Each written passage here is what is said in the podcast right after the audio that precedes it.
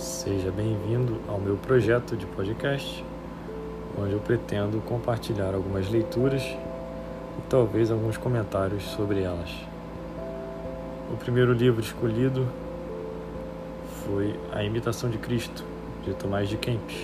Ah, e a edição que eu estou usando aqui é a edição de 2017 da editora Mundo Cristão.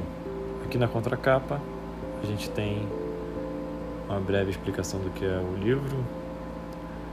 Então está escrito o seguinte: Há quase 600 anos, o monge alemão Tomás de Kempis escreveu uma série de mensagens que influenciaram a igreja cristã ao longo dos séculos, propondo o que hoje parece óbvio: a imitação de Cristo como padrão de fé, conduta, moral, ética, relacionamentos e negócios com o mundo.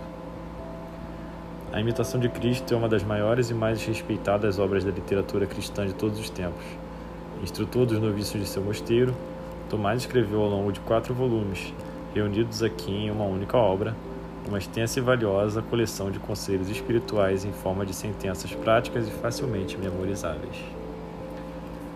Então, vamos lá.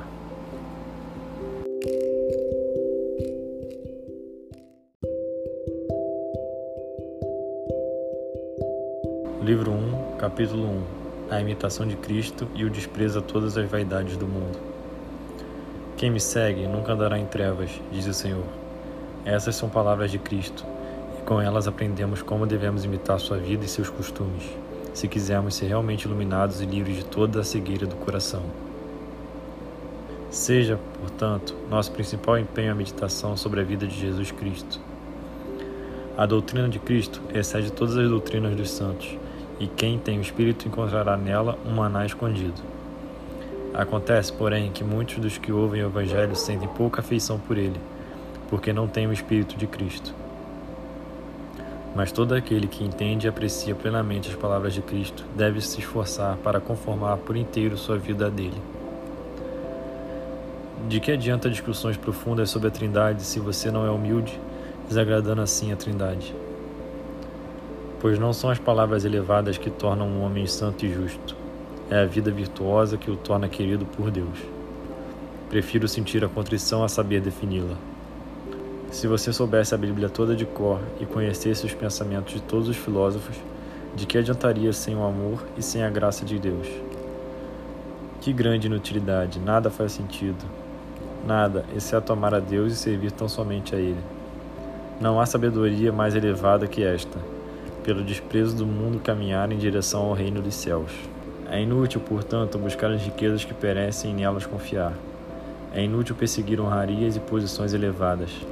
É inútil seguir os desejos da carne e trabalhar pelo que, depois, resultará em dura punição. É inútil desejar vida longa e descuidar-se de viver bem. É inútil se importar apenas com a vida presente e não esperar o que há de vir. É inútil colocar o amor naquilo que passa rapidamente e não se apressar na direção de onde a alegria eterna se encontra. Lembre-se sempre do provérbio que diz: Os olhos nunca se saciam de ver, nem os ouvidos de ouvir. Esforce-se para que seu coração não se apegue às coisas visíveis.